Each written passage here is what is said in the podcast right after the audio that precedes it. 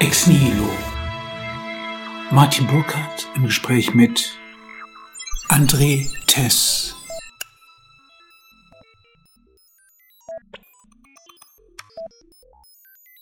Mein Gespräch mit André Tess fand ein paar Wochen nach seiner Anhörung vor dem Bundestag statt und dies war's, was mich auf ihn aufmerksam gemacht hatte.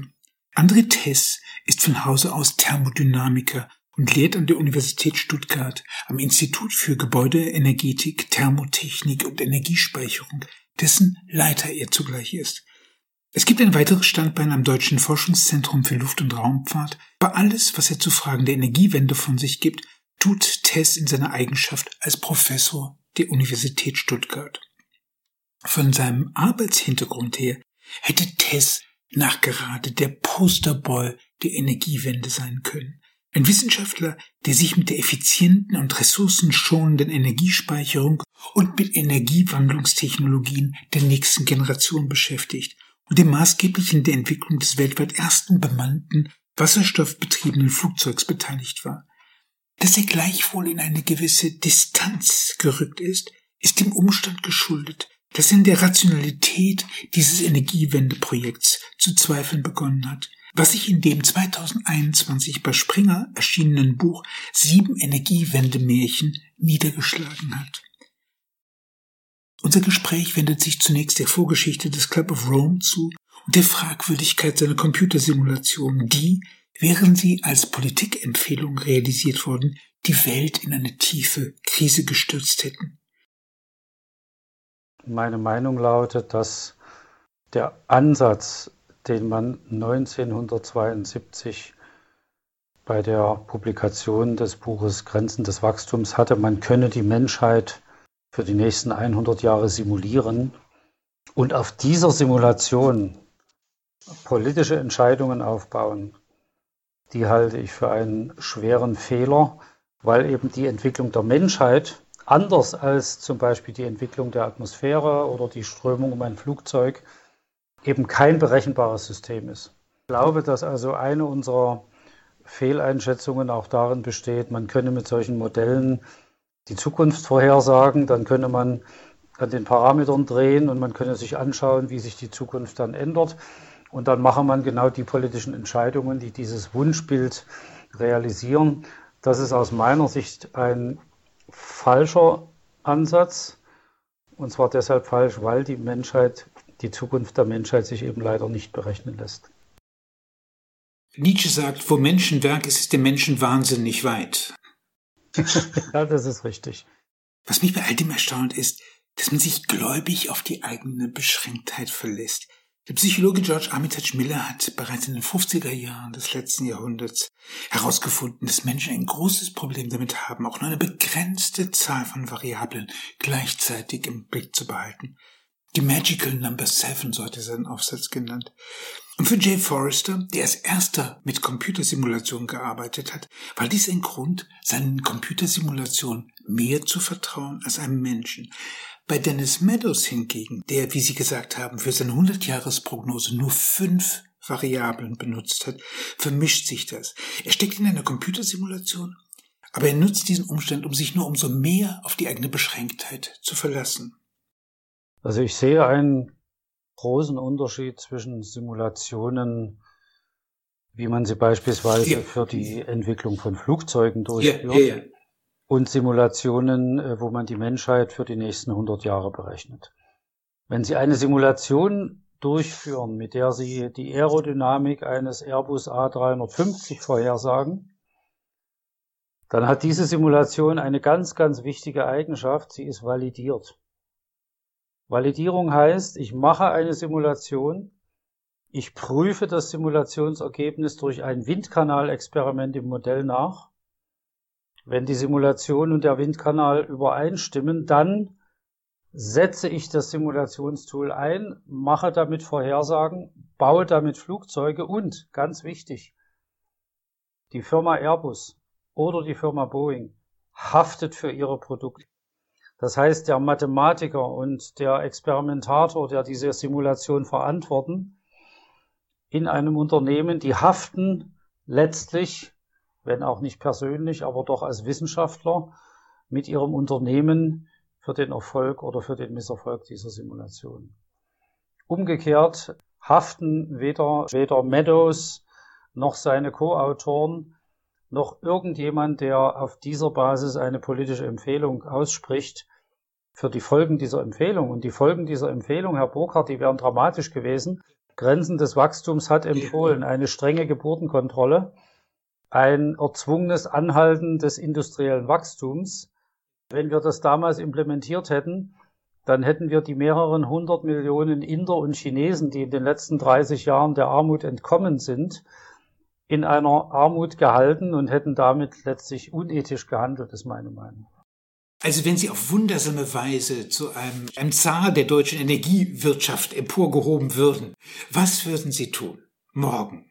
Ich würde zwei Dinge tun. Ich würde zunächst die Beschlüsse zur Stilllegung der deutschen Atomkraftwerke zurückdrehen, denn die Atomkraft ist zuverlässig wie die Kohle und klimafreundlich wie die Sonne. Auf eine Atomenergie zu verzichten, das halte ich für falsch. Zweitens würde ich große Teile der heutigen Subventionen streichen, weil diese Subventionen dem Klima überhaupt nichts nützen. Die Subvention von Elektroautos hat so gut wie keinen Klimaschutzeffekt. Und das Erneuerbare Energiegesetz, über dieses hat mein Kollege Hans-Werner Sinn vom IFO-Institut in München sich mehrfach geäußert. Dieses Erneuerbare Energiegesetz ist sehr gut gemeint. Da wir uns aber in einem CO2-Handelssystem befinden, bei dem die Europäische Union die Emissionsmengen an Kohlendioxid vorgibt, trägt ein deutsches Erneuerbare Energiengesetz überhaupt nicht dazu bei, dass wir weniger CO2 emittieren. Wir verlagern die Emissionen nur von Deutschland nach Polen und in andere Länder. Und deswegen halte ich das Erneuerbare Energiegesetz, halte ich die Zeit für gekommen, dieses Gesetz komplett abzuschaffen. Komplett meint weder aus dem Portemonnaie des Stromkunden noch aus dem Staatshaushalt, sondern diese Subventionen sind klimapolitisch weitgehend wirkungslos und die beiden großen Punkte, also Atomkraftwerke länger laufen lassen, Subventionen abschaffen, die keine klimapolitische Wirkung haben und drittens äh, weiter in Forschung, Technologie und Innovation investieren, damit wir in all diesen Bereichen Wind, Sonne, Speicher, Kernenergie, fossile Energieträger mit Kohlenstoff, Kohlendioxidabscheidung, also CCS und auch Geothermie, also die volle Palette der Energietechnologien weiterentwickeln und in einem marktwirtschaftlichen Prozess dann in die Praxis einführen. Wie erklären Sie, wenn denn die Rationalität sich doch eigentlich fast von selbst verstehen sollte, wenn man Kant gewissermaßen folgt, wie erklären Sie dann, dass solche merkwürdigen kognitiven Dissonanzen da aufgehen, dass man das eigentlich nicht hat sehen können? Wie erklären Sie diese, diese Verblendung? Dieses Phänomen hat schon der von Ihnen zitierte Friedrich Nietzsche auf wunderbare Art und Weise erklärt, indem er sagte, der Irrsinn ist beim Einzelnen etwas Seltenes, aber bei Völkern, Parteien und Zeiten die Regel. Insofern ist es, glaube ich, Teil der Menschheitsgeschichte, wenn sich die Menschheit in manchen Ländern zuweilen in bestimmte Vorstellungen hineinsteigert, in einer kollektiven Gruppendynamik in die falsche Richtung geht, und ich darf vielleicht hinzufügen, dass wir Deutsche besonders gut darin sind, nicht nur in die falsche Richtung zu gehen, sondern sich selber den Weg zurück zu versperren und alles dafür zu tun, dass man diesen falschen Weg nicht korrigieren kann.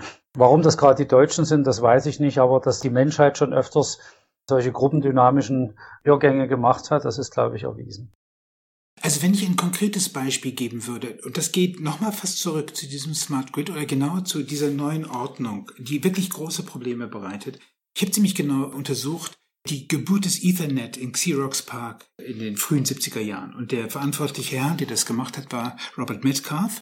Und Robert Metcalf hatte die Aufgabe, die Rechner miteinander zu vernetzen. Eigentlich jeder hätte eigentlich sagen müssen, okay, das ist doch wunderbar. Erstaunlicherweise war in diesem ganzen Institut, wo es nur von Informatikern wimmelte, da gab es keinen, der richtig begeistert war von dieser Aufgabe. Und wissen Sie warum? Können Sie es ahnen? Wenn hier mein Desktop ist und der Gedanke ist, ich bin angeschlossen mit einem anderen daneben mir, dann kann der doch gucken, was auf meinem Schreibtisch los ist. Jetzt kommt der Punkt. Robert Metcalf hat gegen den Widerstand dieses ganzen Instituts, dieses Xerox Park vernetzt. Und dann war dieses Netz da und äh, niemand hat es toll gefunden, natürlich. Aber es, jeder hat es benutzt. Plötzlich könnte man sagen, man kann von außen seinen eigenen Rechner messen, die Performance und dergleichen. Dann fiel das Netz aus und das gesamte Haus war nach fünf Minuten in seinem Büro, sagte, wo ist das Netz? Was ich damit sagen will, ist was ganz Einfaches. Das, und das ist wirklich äh, nicht ganz unkompliziert. Der Gedanke, dass man von einer Top-Down-Architektur in so eine relativ komplexe Bottom-up-Architektur mit dezentralen Energiespeichern, der ist ja nicht ganz, auch politisch und gedanklich nicht ganz unkompliziert. Man hätte ja auch die einfache Frage stellen können, warum wir jetzt, wenn wir Wind im, im Norden haben und warum gibt es keine Leitungen, sozusagen quasi 2011 gestartet, die den Wind und die Energie nach Bayern transportieren. Das ist ja alles irgendwie nicht passiert. Stattdessen redet man von guten Energien oder mit Franz Alt, äh, Sonne und Wind stellen keine Rechnung. Ich sitze als Beobachter und bin erstaunt über das Ausbleiben der Reflexion über die Komplexität der Aufgabe.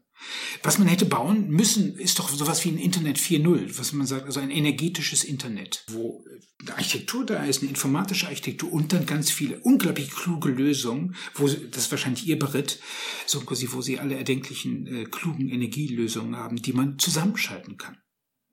Ich glaube nicht, dass das Netz das Primäre ist. Ich glaube, dass das Primäre ist die preiswerte und zuverlässige Erzeugung und Speicherung von CO2-freier Energie. Wenn Sie das dezentral hinbekommen, dann werden Sie ein solches äh, Smart Grid durchaus brauchen. Ich glaube aber, dass die Analogie zwischen dem Computer und, den, und dem äh, Energieversorgungssystem an manchen Punkten vorhanden ist, aber ich würde sie, würde sie nicht zu weit treiben wollen. Ich denke, es gibt einen fundamentalen Unterschied zwischen diesen Vernetzungen von Computern die sich in der historischen Entwicklung der Computertechnik im, im Internet als sehr segensreich erwiesen haben. Und es gibt andere Bereiche, wo eine Top-Down-Strategie hervorragend funktioniert. Ja. Denken Sie an, das, an den Pkw. Warum baut sich niemand sein eigenes Auto?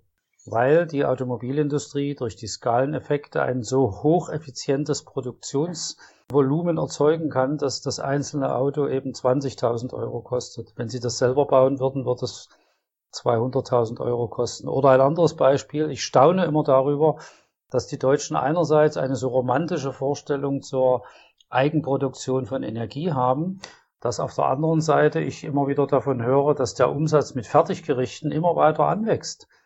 Warum kochen die Leute nicht ihre eigenen ähm, Kartoffeln, machen Spiegeleier, braten Steaks und warum bauen sie die ganzen Gemüse, Obstsorten nicht in ihrem Garten an, also wir hätten alle Zeit der Welt, um aus Mehl, Eiern, Butter und Gemüse alle unsere äh, Essereien zuzubereiten.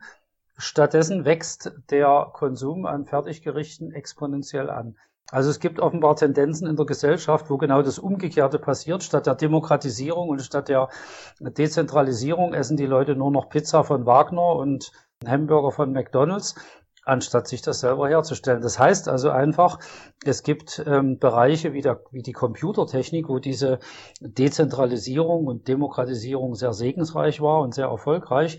Es gibt aber eben andere Bereiche wie der Kauf von Autos oder der Kauf von Fertiggerichten, da scheint dieses Top-Down-Verfahren doch relativ gut zu funktionieren. Und ich bin mir nicht sicher, wo die Energieversorgung angesiedelt ist. Ich vermute, sie hat Elemente von beiden. Ich glaube, im Energiesystem der Zukunft wird es große zentrale Kraftwerke geben. Denn um eine Aluminiumhütte mit 300 Megawatt elektrischer Energie an 365 Tagen im Jahr zu versorgen, da brauchen Sie entweder ein Kernkraftwerk oder ein großes Solarkraftwerk mit großen Batterien. Das können Sie nicht dezentral machen. Ich glaube aber für die Energieversorgung einer schönen kleinen Lodge in Namibia, in the middle of nowhere, da brauchen Sie kein Kernkraftwerk, ja. da brauchen Sie kein Kohlekraftwerk, da ist die Solarenergie mit dem Speicher möglicherweise die optimale Lösung. Also ich glaube, die Energieversorgung ist in der Mitte und äh, man braucht dort zentrale und dezentrale. Sie sind jetzt in diesen Konflikt hineingeraten. Eigentlich wären Sie der Posterboy der Energiewende, weil erstmal sind Sie für die Nachhaltigkeit und eigentlich wären Sie ideal, um diese Dinge wirklich, weil Sie das praktisch machen. Und warum sind Sie in diesen Konflikt trotzdem hineingeraten? Ich vermute, ich bin in diesen Konflikt hineingeraten, weil ich einige der idealistischen Vorstellungen über die Art und Weise der Organisation einer Energiewende nicht teile. Also ich teile nicht die Meinung, dass man Klimaschutz ohne Kernenergie machen kann. Ich teile auch nicht die Meinung, dass die Energiewende als solche automatisch billig ist. Ich denke, wir müssen ein CO2-armes Energiesystem schaffen. Das ist aber keine Angelegenheit, die preiswert ist. Und wir müssen uns in einem großen gesellschaftlichen Diskurs darüber Gedanken machen, wo diese Gelder herkommen. Und wenn Sie diese Kritikpunkte äußern, dann sind Sie nicht der Sunny Boy, dann sind Sie der Bad Guy. Dann werde ich von meinen Kritikern als jemand bezeichnet, der angeblich etwas gegen die Energiewende hätte. Und von den Kritikern von der anderen Seite werde ich ähm, dafür in Haft genommen, dass ich die CO2-Reduktion für eine wichtige Angelegenheit halte. Die sagen dann, der Test, der erzählt das Gleiche wie alle anderen Energiewende-Protagonisten. Also wenn ich ungefähr aus beiden oder aus allen Richtungen die gleiche Lautstärke an Kritik bekomme, dann habe ich ein, ein, das Gefühl, dass ich äh, für mich ungefähr an der richtigen Stelle stehe. Aber ich glaube, das sind die Ursachen dafür, dass äh, ich nicht dafür geeignet bin, das Lieblingskind der deutschen Energiewende-Politiker zu sein. Sie vertreten wenn ich das so sagen darf, einen ganz altmodischen, klassischen Wissenschaftsbegriff. Und folglich ist es Ihnen, wie eigentlich allen Wissenschaftlern, darum zu tun, den Fakten eine Stimme zu verleihen. Aber wie konnte es passieren, im Gefolge von Fukushima, als diese neunköpfige Ethikkommission sichere Energieversorgung gebildet wurde, dass diese den Regeln der Kunst nicht entsprochen hat und sich nicht die nötige Fachexpertise eingeholt hat, wie konnte man, wenn ich das so sagen darf, die Energiewende im Blindflug beginnen?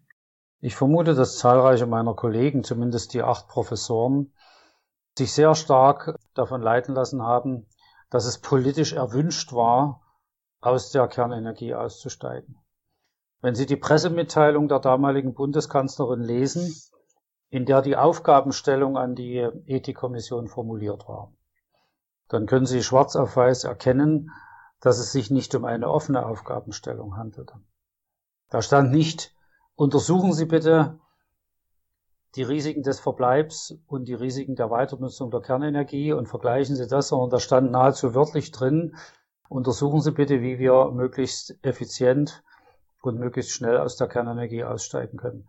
Kein Professor, der den Begriff der Politikberatung ernst nimmt, in dem Sinne, wie ich ihn ernst nehme, hätte eine solche Aufgabenstellung akzeptieren dürfen.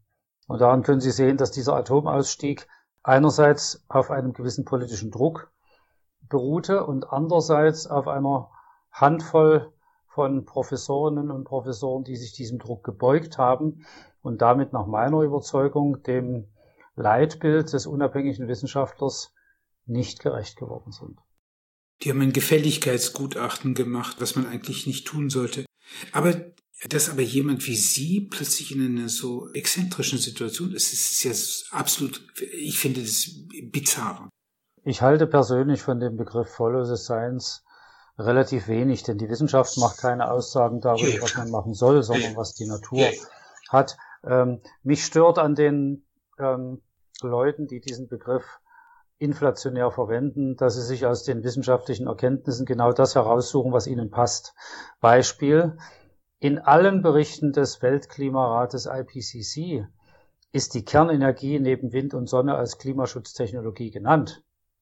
Keiner oder fast keiner der Befürworter einer aggressiven und ambitionierten Energiepolitik zitiert die Kernenergiepassagen, sondern die zitieren die Sonnen- und Windpassagen und sie zitieren die, die ähm, Szenarien, die die Menschheit zu befürchten hat, wenn sie die CO2 nicht reduziert. Das heißt, ich werfe den Leuten, die diesen Spruch Follow the Science verwenden, vor, dass sie sich genau die wissenschaftlichen Erkenntnisse raussuchen, die ihnen gefallen und dass sie die wissenschaftlichen Erkenntnisse ausblenden, die nicht in ihr Konzept passen. Und deswegen bin ich dafür, diesen Spruch überhaupt nicht zu verwenden, denn ob man äh, dass Rauchen beispielsweise schädlich ist, das ist wissenschaftlich völlig erwiesen. Aber ob Sie auf eine Zigarettenschachtel Schockbilder drauf machen oder ob Sie keine Schockbilder drauf machen, ist eine reine Werteentscheidung, die kann jeder für sich selbst treffen. Und da gibt es auch kein Follow the Science und so ähnlich ist das beim, bei, der, bei den Maßnahmen gegen den Klimawandel. Sie haben im Sommer dieses Jahres mit hochkarätigen Fachkollegen die sogenannte Stuttgarter Erklärung unterschrieben. Und da geht es im Wesentlichen um die Aufhebung des Atomausstiegsparagraphen. Erzählen Sie, wie ist es Ihnen bei Ihrer Anhörung im Bundestag ergangen? Meine Kollegin Anna-Veronika Wendland und ich haben unsere Petition zunächst vorgestellt und wir haben uns dann den Fragen der Abgeordneten gestellt.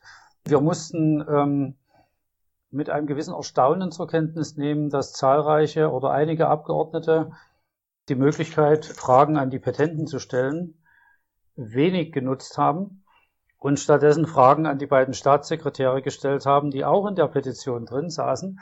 Das ist ein beliebtes Instrument, um die Redezeit der Petenten zu reduzieren und stattdessen äh, Gespräche mit den Kollegen, Kollegen. der Partei zu führen. Leider muss man sagen, haben einige der Abgeordneten von diesem Instrument sehr reichlich Gebrauch gemacht. Andere Abgeordnete haben uns Fragen gestellt, die wir, glaube ich, recht gut beantworten konnten. Und ich glaube, für meine Kollegin Frau Wendland und für mich sprechen zu dürfen, wenn ich sage, dass wir uns große Mühe gegeben haben und ich glaube, wir haben das auch geschafft, sachbezogen, faktenbezogen zu argumentieren.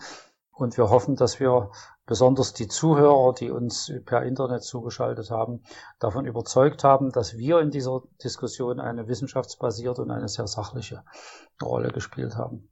Aber Sie haben das Dilemma, dass Sie im Grunde genommen ja nicht in einer Welt der Fakten operieren, sondern in einer Welt der Meinung und in einer Welt, ich zitiere Greta Thunberg, die einen wunderbaren Satz gesagt, die hat gesagt, je größer die Entscheidung, desto umso einfacher ist es. Was mir mehr Probleme bereitet, sind die kleinen Entscheidungen, zum Beispiel, welche Socken ich morgens anziehen soll. Ziehen soll.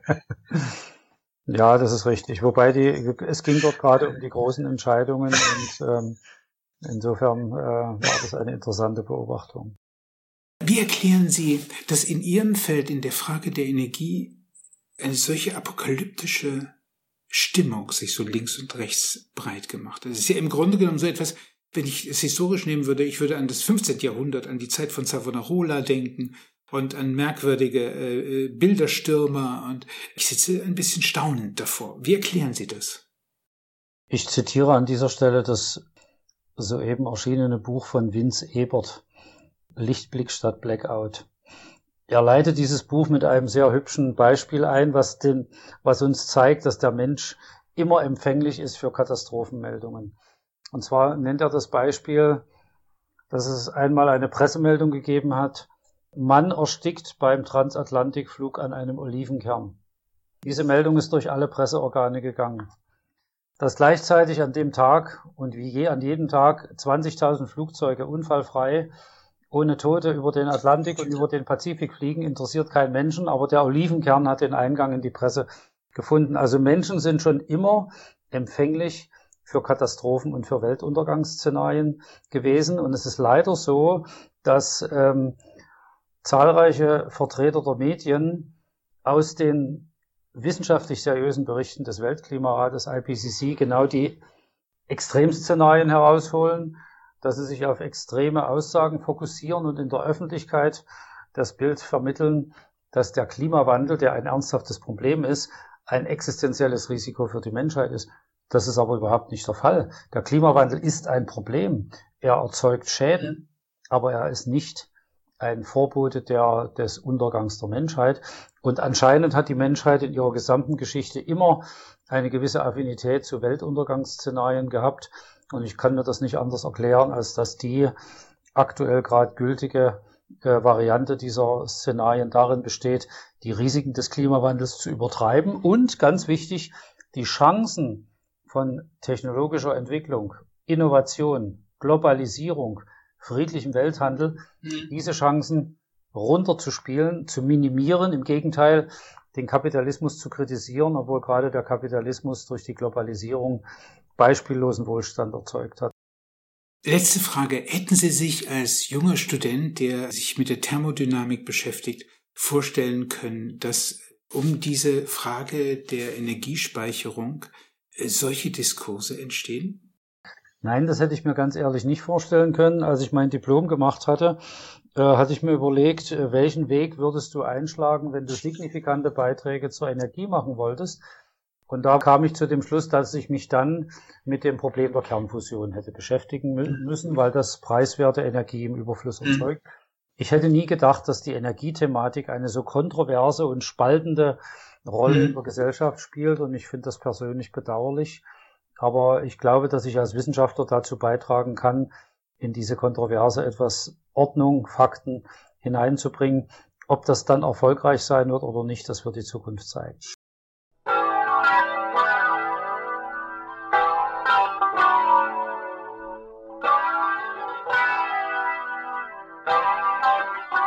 Sie hörten Martin Burkhardt im Gespräch mit André Tess.